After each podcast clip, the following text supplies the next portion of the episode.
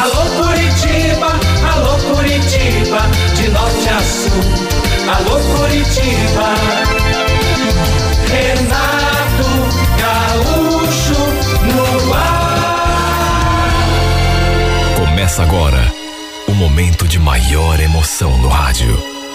98 FM apresenta A Música da Minha Vida com Renato Gaúcho. Quando eu estou aqui,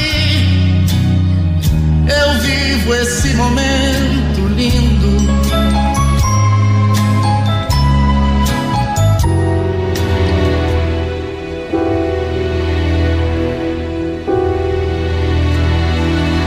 Domingo, eu tinha acabado de preparar o almoço, fui chamar meu marido e nosso filho para comer. Os dois estavam no quintal brincando de bola. Pelo menos era para estar, porque no que saí na janela, vi que apenas meu filho estava brincando. Porque o Mauro estava debruçado no muro, conversando com a filha da nossa vizinha. Eu não gostei. De saída, eu não gostei. Sabe, eu fiquei tão irritada com aquilo. Mas, enfim, como não sou uma pessoa neurótica, não fiz nenhum julgamento precipitado. Até porque a filha da Kátia devia ter uns 16 anos, 17 no máximo. Só que você que é mulher não gosta. Mas não gosta mesmo.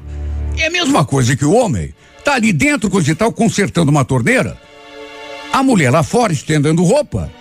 De repente o cara põe a cara na janela e vê que a mulher não tá estendendo roupa. Tá de bate-papo com o vizinho do lado. Eu senti uma coisa esquisita quando eu vi aquela cena. Não gostei. Fiquei com ciúme. Achei aquela intimidade dos dois, um rindo uh, pro outro, o, o outro. Olha, não gostei. Não gostei e duvido mulher que ia gostar.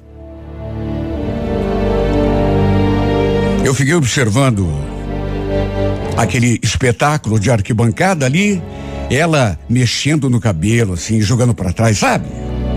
16, 17 anos no máximo, mas sabe aquele tipo de mulher assim que aprende as coisas cedo? Fiquei olhando, cada vez mais irritada, até que de repente, como não acabava, resolvi dar um basta naquela palhaçada. Mauro, Henrique, vamos entrar, o almoço tá. Eu fiquei olhando, mas fiquei tão irritada que falei até num tom que qualquer um perceberia, que era um tom assim mais sério do que talvez precisasse, mas sabe, não gostei. Meu marido se virou para trás e falou que já estava entrando, mas ainda trocou mais algumas palavras com a menina. Assim que entraram, enquanto o nosso filho foi ao banheiro lavar a mão, eu olhei feio para ele e perguntei: Meu marido, escuta, que tanto que você e aquela menina conversam lá no muro, hein, Mauro? Ah, nada demais, bobagem. Coisa não nada a ver. Bobagem? Olha lá, hein, Mauro. Eu vi bem o jeito dela com você, viu? E o teu também. Não quero você de graça com essa menina aí, tá me ouvindo? Ele fez aquela cara, como que dizendo que eu estava ficando louca, porque realmente não tinha nada a ver. E também foi lá lavar as mãos pra gente almoçar. Olha, ficou naquilo, porque eu também não ia estragar meu dia por conta daquela cena idiota. Né? Eu, melhor do que ninguém sabia, que não tinha nada a ver, mas sabe quando a coisa não tem nada a ver, mas tem? De mais a mais, o Mauro não seria louco de fazer alguma coisa de errado, principalmente com uma menina, né? Repito, se ela tivesse 17 anos era muito. Como vizinha, eu sempre tinha me dado muito bem com a mãe dela. Nunca tivemos nenhuma discussão, nenhum desentendimento. A Kátia era separada, morava ali com um casal de filhos. Essa garota com quem o Mauro conversava, Glaze, e um menino um pouco mais novo do que ela. Aliás, esse menino e o nosso filho eram amigos, viviam juntos. Ele estava sempre ali em casa, apesar do meu filho ser bem mais novo do que ele. Aliás, por falar em filho, eu já estava pensando seriamente em conversar com meu marido para a gente ter mais um. Até porque eu sempre tive o sonho de ter uma menina. Na verdade, era o sonho dele também. Nós dois sonhávamos termos a nossa princesa. E, pelo menos, na minha opinião, já tinha chegado a hora. Até porque o Henrique já tinha completado seis anos. Nossa vida financeira não era aquela maravilha toda, mas estava estável. Dívidas controladas, de modo que achei que era chegada a hora. Só que antes do nosso sonho se realizar, eis que me deparei com uma situação que lembro que era uma quinta-feira, eu tinha acabado de chegar em casa, já estava começando a lidar com o jantar quando escutei alguém batendo na porta. Pedi pro meu filho que fosse atender para ver quem era. E logo escutei ele conversando com uma mulher, a voz era de mulher, e eu logo reconheci. Era a mãe do seu amigo, ou seja, a Kátia.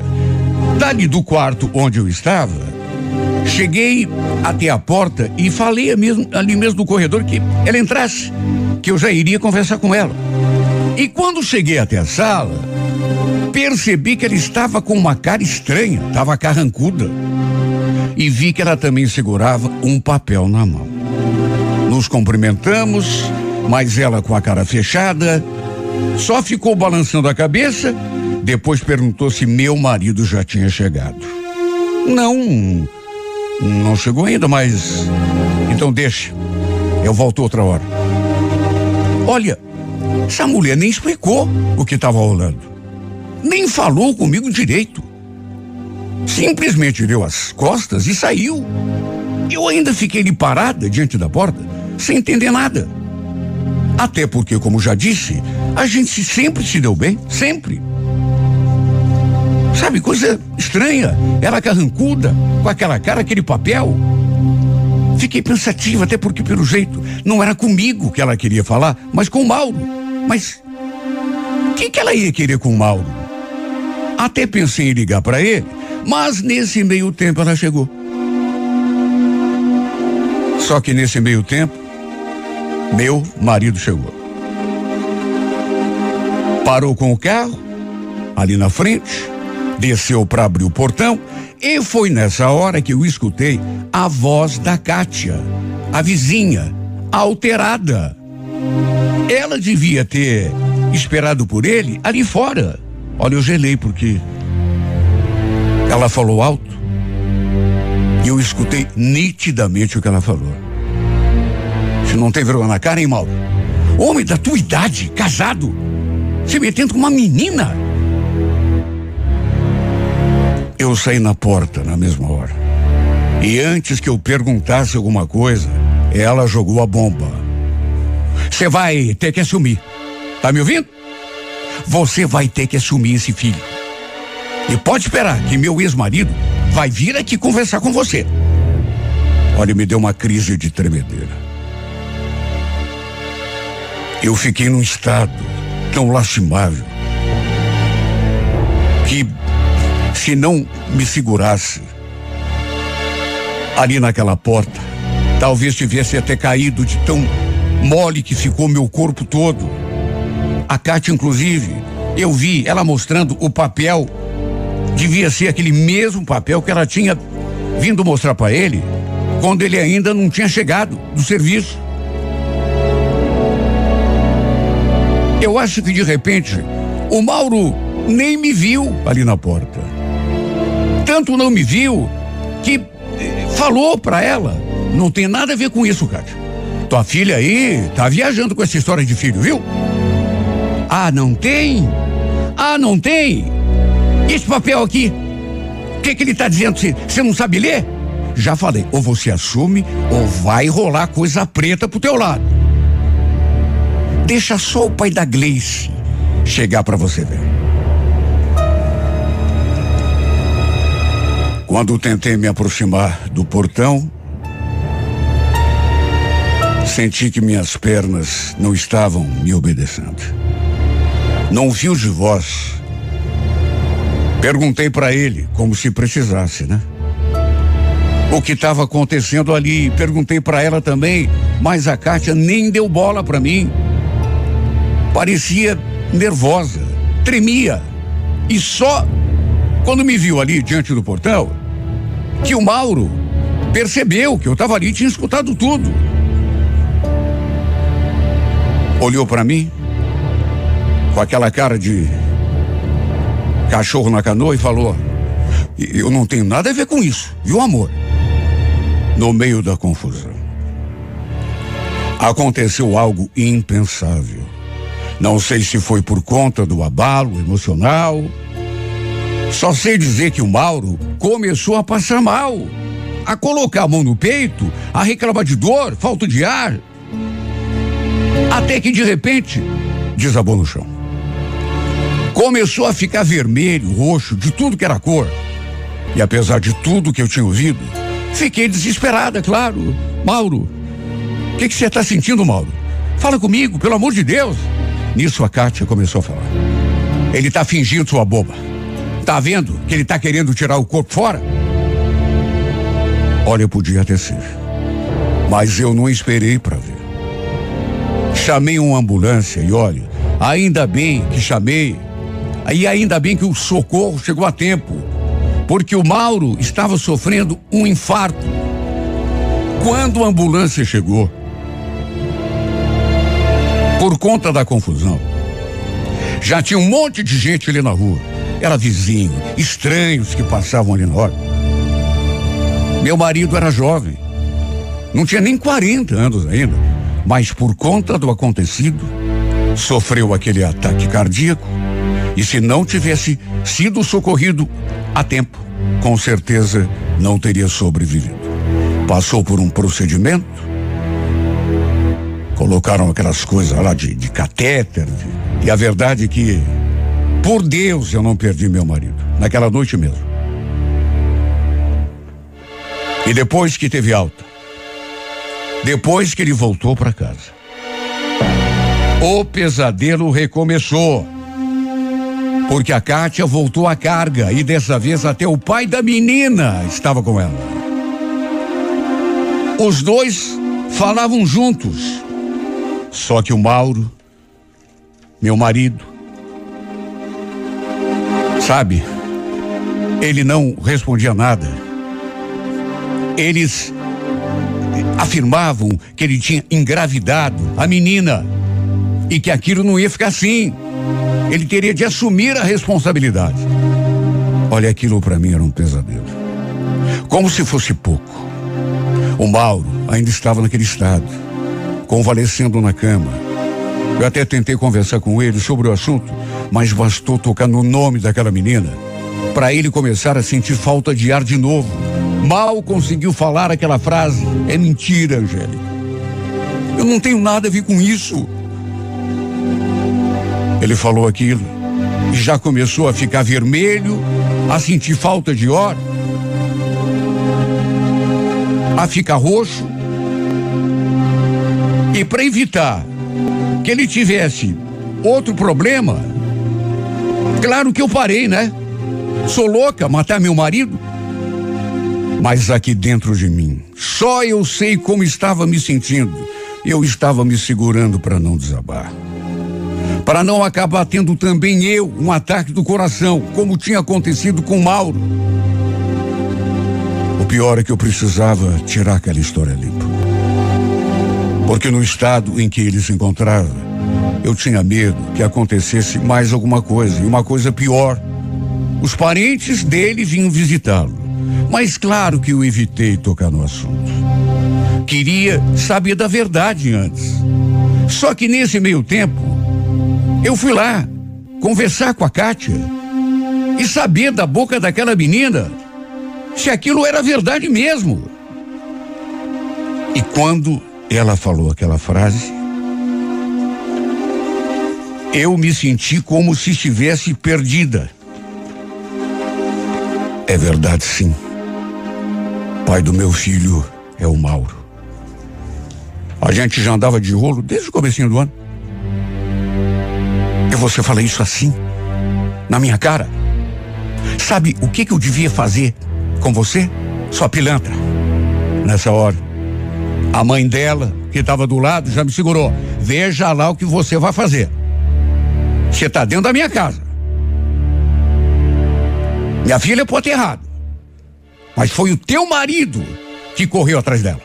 A Gleice é uma menina, não tem juízo. Se tem algum culpado nessa história, é o barbado do teu marido. O André queria até envolver a polícia nessa história, porque a nossa filha é de menor. Você sabia? Então, eu que não deixei ele fazer isso. Agora, se precisar. Olha, eu senti tanta raiva daquela menina. Porque ela falava aquilo não como se tivesse com vergonha ou arrependida. Não! Ela falou na minha cara. Como quem queria me enfrentar. Na verdade, senti raiva das duas. Da Gleice, por ter se envolvido com meu marido, e da mãe dela, por estar defendendo a cobra, tentando justificar os erros dela. Podia ter sido só uma menina. Tudo bem, que era novinha. Agora, para menina também não servia, né? Porque de inocente ela não tinha nada.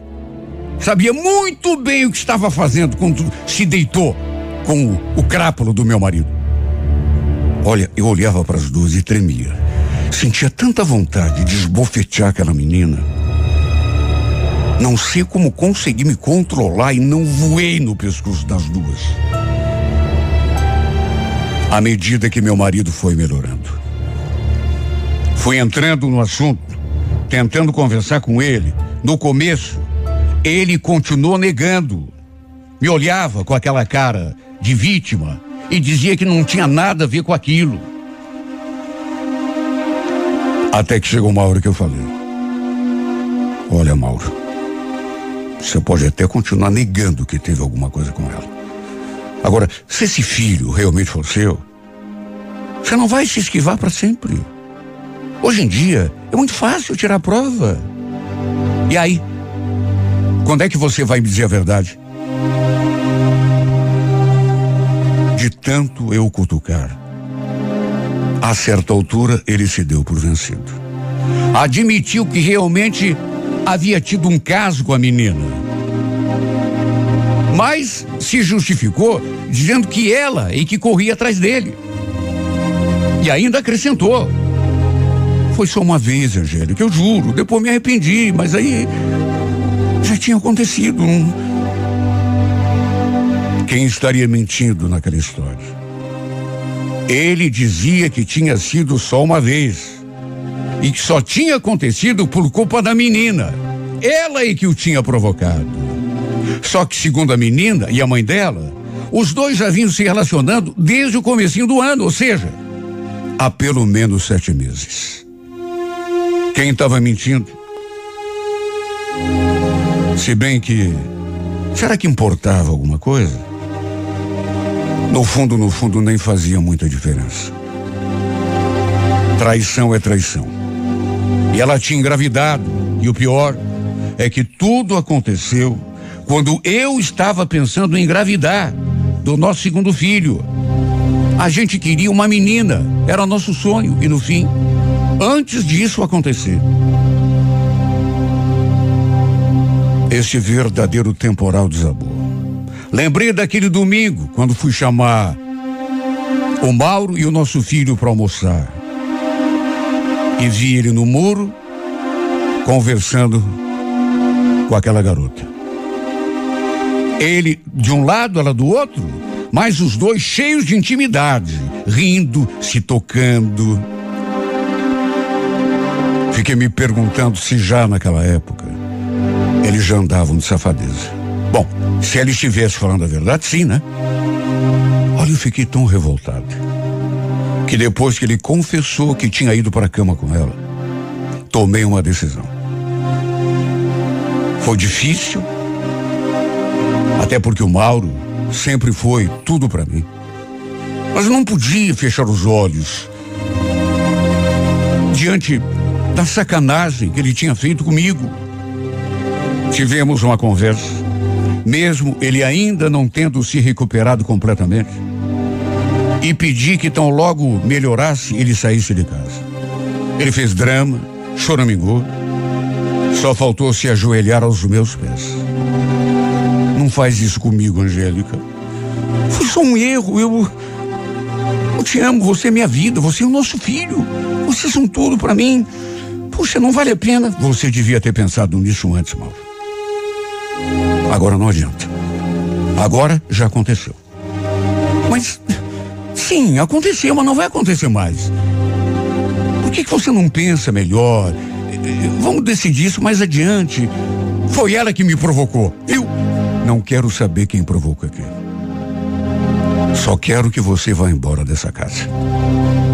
Ele não queria sair. Fez um escândalo. Mas no fim, acabou prevalecendo a minha vontade.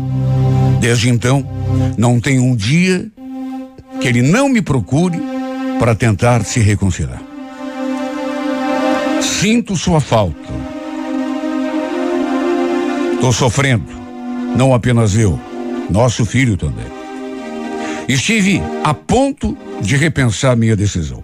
Sabe quando você se sente fraca? Tem um dia que você fica prestes a voltar atrás, sabe?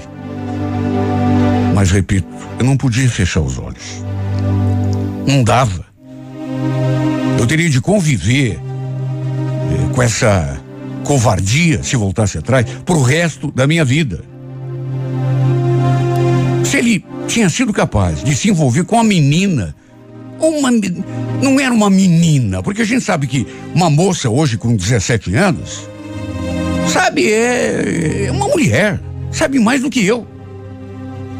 Mas sabe, se ele tinha sido capaz de se envolver com ela, ali do lado da nossa casa, quem garante que já não aprontou muita coisa, e, e longe, inclusive, né? Com, com mais facilidade ainda? E quem garantiria que não ia aprontar de novo? Ele me desrespeitou da pior maneira possível. Principalmente porque os vizinhos da rua, todo mundo ficou sabendo do que aconteceu. Ainda tem mais isso, né? Tenho de conviver com a vergonha, a humilhação. E quando vejo aquela menina barriguda, olha que Deus me perdoe. Eu sinto vontade de. Eu querendo dar um segundo filho para ele. Nosso sonho era termos uma menina. E agora, ela é que vai realizar esse sonho. Ele não podia ter feito isso comigo. Mas não podia mesmo. Por isso é que quando penso em repensar, quando eu começo a amolecer o coração, eu faço de tudo para firmar o pensamento. Ele não podia ter feito isso comigo. Tem coisa que a gente não pode perdoar. Ele jogou o nosso casamento na vala. Sabe, acabou com os meus sonhos, com a minha vida e me fez despertar nessa triste realidade, nesse pesadelo. Ele não podia. Ele não podia ter feito isso comigo. Não podia.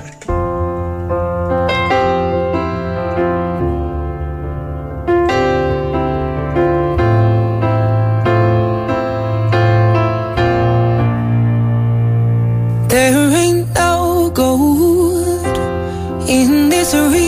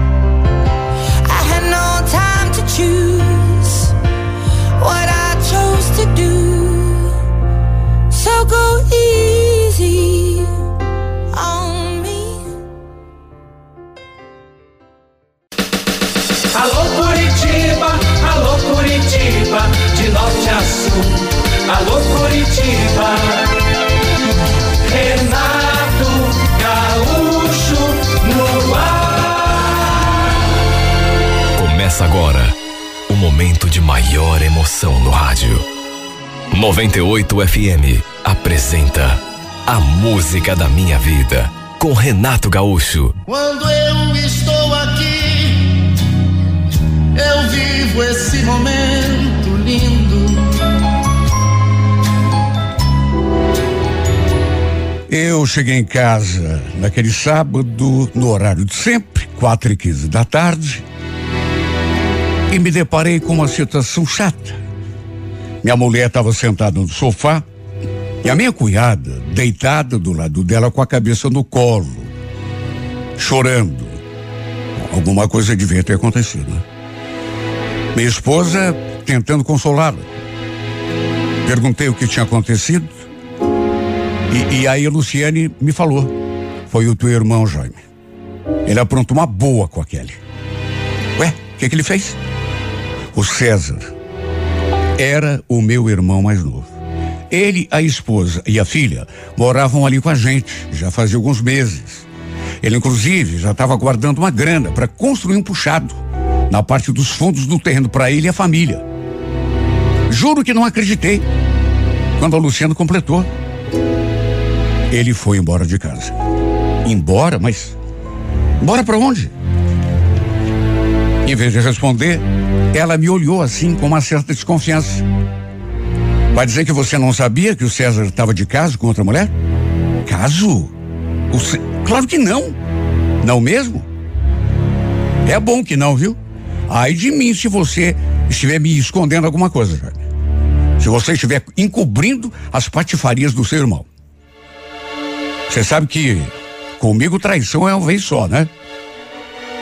Segundo a Luciana, que já aproveitou para me dar aquele alerta, né? Ela sempre dava uns ameaços assim.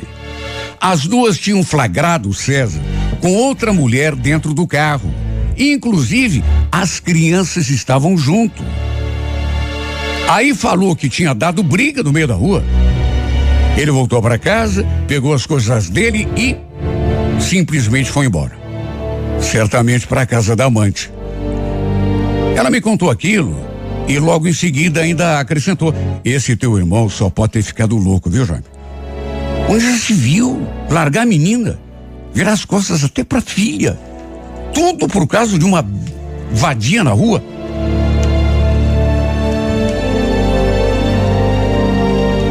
Olha, eu fiquei realmente surpreso, espantado até porque eu realmente não sabia de nada. O pior é que que solução que eu podia apresentar nenhuma, né? Me vi de mãos atadas. Eu realmente não sabia desse acontecimento, até porque meu irmão não me contava nada. Olha, liguei para ele um monte para a gente conversar. Ele demorou para atender. Já devia imaginar que eu ia lhe chamar atenção. Como de fato chamei quando ele atendeu. Né? Perguntei se era verdade aquilo. E no fim, acredite quem quiser. Quem acabou me dando uma dura foi ele. Ô, Jaime, não venha você querer me dar lição de moral, viu? Você não tem nada a ver com a minha vida. Mas, o cara, você não pode abandonar tua filha, tu, tua mulher, tua filha. Ele ficou bravo comigo. Já foi me atropelando, repetindo que a vida era dele, que não tinha nada com isso. Não gostou. Enfim, sem outra saída, lavei as mãos, né? O pior é que ele estava realmente decidido. Não iria voltar para Kelly. Falou que estava apaixonado pela outra. Como minha cunhada e minha mulher sempre se deram bem, aliás, tinha sido através da Luciene que meu irmão conheceu a Kelly, ela foi ficando ali em casa, ela e a filha. Até porque não tinha para onde ir. A família da Kelly era do interior, da mesma cidade que a minha esposa. E não tinha como ela voltar para lá. Tinha o serviço aqui, a escola da menina. Pelo menos durante um tempo, combinamos que ela ficaria morando com a gente. Por conta das burradas do meu irmão, eu não podia botar a coitada a porta fora. Né? Tinha que dar apoio. Sem contar que foi um pedido da minha mulher deixar que ele e a menina ali, né? Morando com a gente, pelo menos durante um tempo. Sabe, não me importei, juro que não. Depois eu conversei pessoalmente com o meu irmão, duas, três, quatro vezes, e ele realmente estava irredutível, não ia voltar para casa. Falou que estava apaixonado, não queria mais saber da Kelly, mas que continuaria dando toda assistência à menina, à filha. O detalhe é que eles não eram casados no papel. Se bem que hoje em dia, né? Que importância tem isso? De modo que não pude fazer muita coisa, a não ser dar apoio para minha cunhada. Volta e meia, o César vinha ver a menina e até conversava com a Kelly, mas pelo visto, os dois não iriam mais voltar. As conversas deles, geralmente, terminavam em briga. Aliás, chegou num ponto que a própria Kelly deixou muito claro que agora quem não queria mais saber dele era ela. Foi mais ou menos depois de uns seis meses da separação que eu me deparei com uma situação que eu não esperava. Eu e a Luciene saímos para comer alguma coisa, uma pizza ali no bairro e levamos as crianças junto. Chamamos a Kelly para ir junto com a gente, mas ela falou que não estava com fome, que preferia ficar em casa mesmo. O detalhe foi que depois que chegamos à pizzaria, eu me dei conta de que não tinha levado a minha carteira. Eu até lembrava de tê-la pegado na mão, só que não sei na correria. Devia ter esquecido em cima da mesa ou na estante. Já tínhamos feito o pedido, o garçom já tinha nos servido, inclusive. E foi nessa hora, só aí que eu notei a falta da, da, da carteira. Comentei com a minha mulher, perguntei se ela tinha levado o dinheiro. Ela falou que não. De modo que não me restou alternativa, a não ser deixar meu pessoal ali comendo e dar um pulo em casa, para ver se a carteira realmente tinha ficado lá. E foi o que eu fiz. A pizzaria não ficava longe, de modo que em cinco minutos, nem isso, daria para ir e voltar. Só que no que cheguei, de saída, vi que tinha um carro estacionado ali na frente de casa. Pensei, ué, será que aquele está recebendo visita? Entrei e assim que abri a porta e botei os pés na sala, e escutei aqueles ruídos vindos lá do quarto em que aquele dormia com a filha. De fato, ela devia estar recebendo alguém. Um homem, com certeza. Até porque, pelos ruídos que eu ouvi, ou eu muito me enganava, ou os dois pareciam estar transando. Foi a sensação que me deu. Olha, eu fiquei tão embaraçado e com tanta vergonha que fiquei com medo até de que ela ou o cara que estava com ela, porque disso não tive dúvida,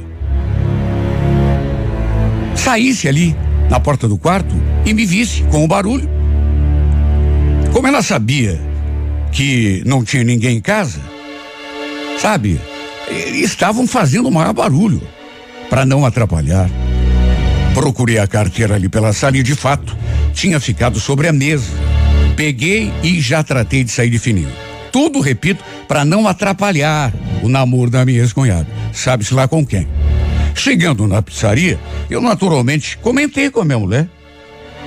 Assim, de maneira discreta, mas até para as crianças também não. E eu senti que a Luciane achou esquisito. Ficou até meio incomodada. Comemos a pizza, ficamos ali mais um tempo e quando voltamos, aquele carro já não estava mais parado ali na frente de casa. O sujeito, fosse quem fosse, já devia ter, enfim, terminado o serviço e ido embora. A Luciane falou que ia conversar com ela para saber que esculhambação que era aquela, né? Senti que ela ficou bem incomodada. Minha mulher. Até porque, imagine, eram amigas, mas aí começar a levar o homem lá para dentro, não, ela não gostou. Na verdade, eu também não gostei. Mas não quis falar nada. Imagine, se eu não estivesse sozinho aquela hora, se tivéssemos voltado juntos, por exemplo, e as crianças tivessem escutado aqueles ruídos lá no quarto, como ficaria a cabecinha deles? Sabe, eu tinha uma filha de oito anos e um moleque de cinco. Sem contar a minha sobrinha, né? Que também tinha só cinco anos. Achei que seria bom mesmo a Luciene conversar com ela. E pedir que parasse com aquilo. Se queria transar com alguém, tudo bem, né? Mas, enfim, que fosse um motel. Depois a Luciene veio me contar que tinha conversado com a outra e pedido que ela não fizesse mais aquilo, até por causa das crianças. E, segundo minha mulher, ela tinha entendido a situação. Para encurtar a conversa, ela acabou, e depois a gente soube disso, se envolvendo mais seriamente com esse cara. Depois eu soube que o sujeito trabalhava perto do serviço dela. E já fazia algum tempo que os dois estavam de rolo. Volta e meia, ele vinha buscar ou trazer aquele. Numa dessas vezes, a gente até acabou se conhecendo. E olha, o, o, o rapaz até parecia gente boa.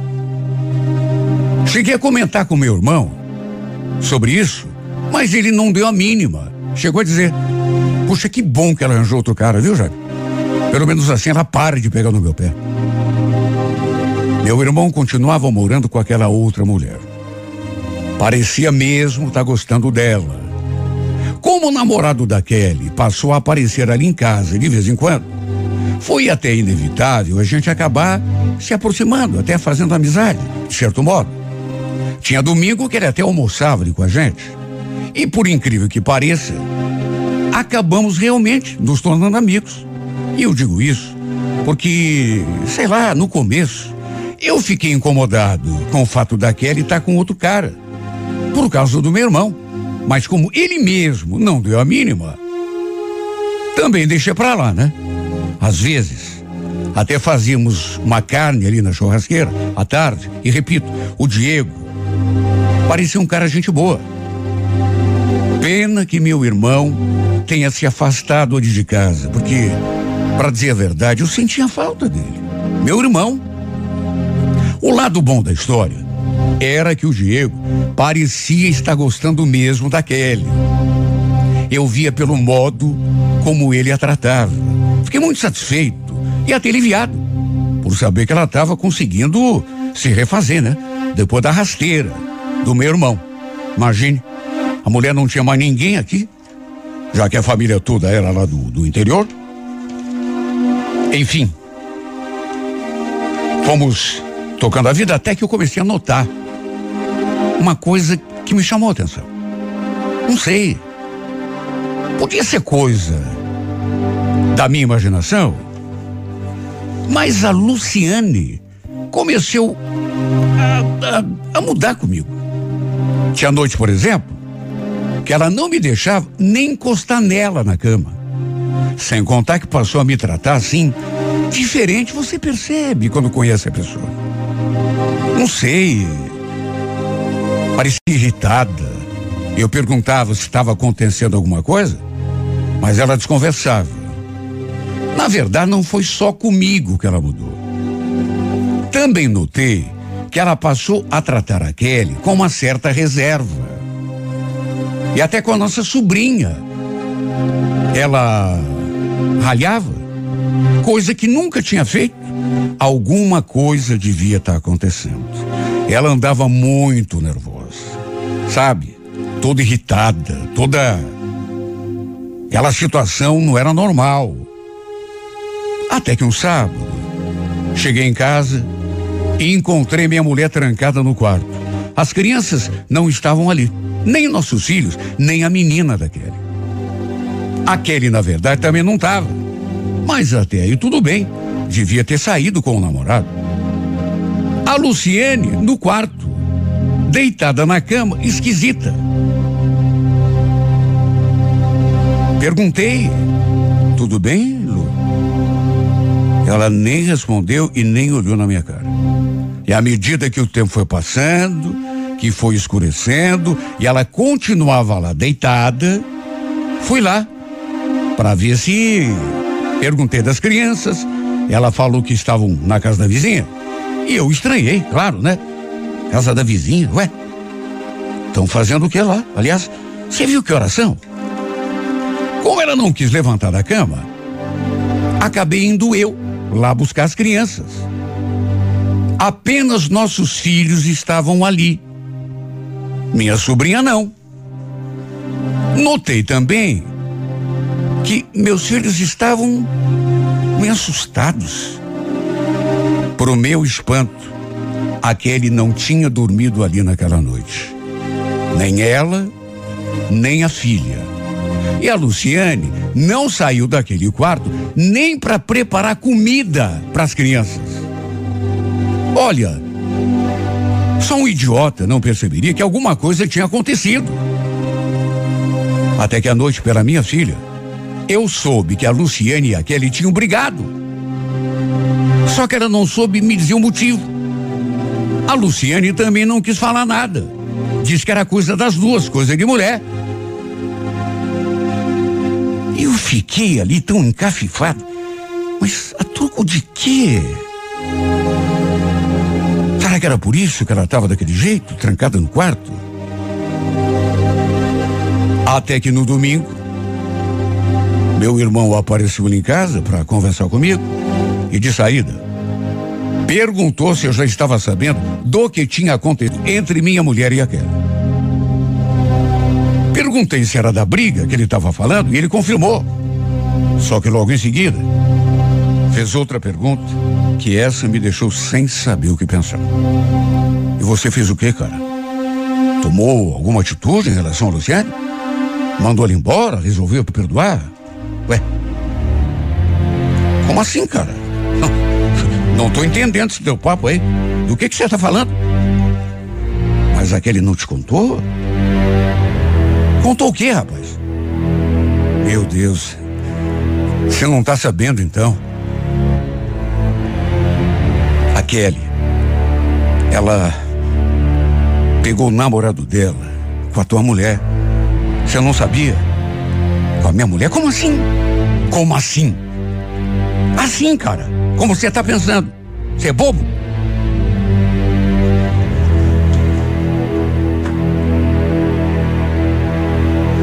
Olha, eu devo ter ficado branco. Meu Deus, que conversa mais absurda. Segundo meu irmão, a Kelly o tinha procurado porque não sabia mais a quem recorrer, já que tinha flagrado a Luciane aos beijos e abraços e já partindo para os finalmente com o Diego.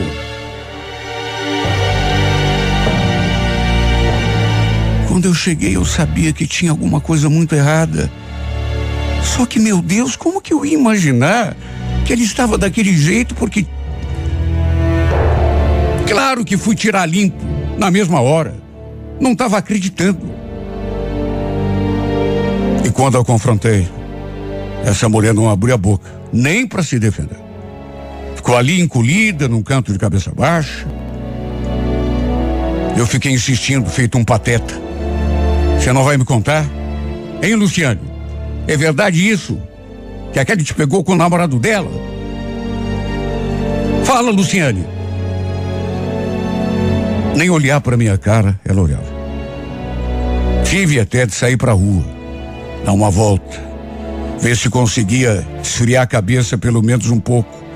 Do contrário, talvez fizesse até uma bobagem. De tanto que aquilo mexeu comigo. Depois eu soube que a Kelly estava hospedada na casa de uma amiga dela, colega de serviço. Aliás, não tinha mais nenhuma roupa dela ali em casa. Ela tinha levado tudo já naquele mesmo sábado lá, quando flagrou a Luciane de sacanagem com aquele Diego. Mesmo diante do silêncio da minha mulher, indicando que era tudo verdade, eu precisei ir lá conversar com a Kelly. E ela abriu a boca. Peguei os dois se beijando já. Escutei até eles combinando de se verem. Não sei quando. Os dois já estavam de casa. Estavam traindo nós dois. Eu já andava desconfiada. Sentia que tinha alguma coisa errada acontecendo, mas eu não desconfiei que fosse com ela. Eu juro que o pior de tudo foi que mesmo eu tendo o desprendimento de perdoar o que ela apontou comigo, até em nome da família, dos nossos filhos, no fim não adiantou nada. Porque ela desdenhou o meu perdão. Que preferia se separar de mim. Chegou a dizer na minha cara, Jaime, você quer saber? Eu não sinto mais nada por você. Se me envolvi com o Diego, não foi por sacanagem, não. É porque a gente se apaixonou um pelo outro. Até isso eu precisei ouvir. E engoli. Como se fosse desculpa para sem vergonhice que ela aprontou. No fim, ela acabou me deixando mesmo por causa daquele traço. Na verdade, ela queria que eu saísse ali de casa só que aí eu endureci, né? Era só o que me faltava. Deixar tudo de mão beijada para ela aproveitar. E com aquele cara ainda por cima. Só eu sei o duro que eu dei para montar aquela casa. De todo modo, foi a minha ruína, porque de um jeito ou de outro acabou, né? Não teve jeito. Olha, não sei o que dizer, porque desde que isso aconteceu, eu tô vivendo uma vida que parece que nem a vida. Parece um pesadelo, parece que a qualquer momento eu vou acordar e voltar para minha vida verdadeira. Não sei quem foi o maior culpado de todos esses acontecimentos. Se foi meu irmão por ter abandonado a Kelly, foi ele que arranjou outra mulher, permitindo que a Kelly também se envolvesse com outro e no fim trouxesse o verme aqui para dentro da minha casa. Ou será que o culpado foi esse infeliz que, mesmo estando com minha cunhada, ainda teve a capacidade de, de debaixo do meu nariz, seduzir a minha mulher? Ou será que foi ela a culpada, a Luciana? Que se deixou levar, que deu abertura, que se permitiu ser enredada. Ninguém obriga ninguém a nada. E essa coisa de me apaixonei, isso aí, sabe, não é assim. Principalmente para uma mulher casada. Não dizem que quando uma mulher não quer, não acontece nada? Se ela deu conversa, Quem sabe a única errada de tudo tenha sido ela. Ou de repente, ninguém é culpado. Só eu sou culpado. Que fui um idiota. Não vi nada. Que agi feito um imbecil, cego. Sabe, um. um trouxa. Sabe, de repente, tem vezes que eu penso nisso. Ninguém é mais culpado do que eu, que fui um idiota, que deixei tudo acontecer aqui debaixo do meu nariz. Got a shot deal, it sure how I'm supposed to feel, or what I'm supposed to say, but I'm not, not sure, not too sure how it feels to handle every day. And I miss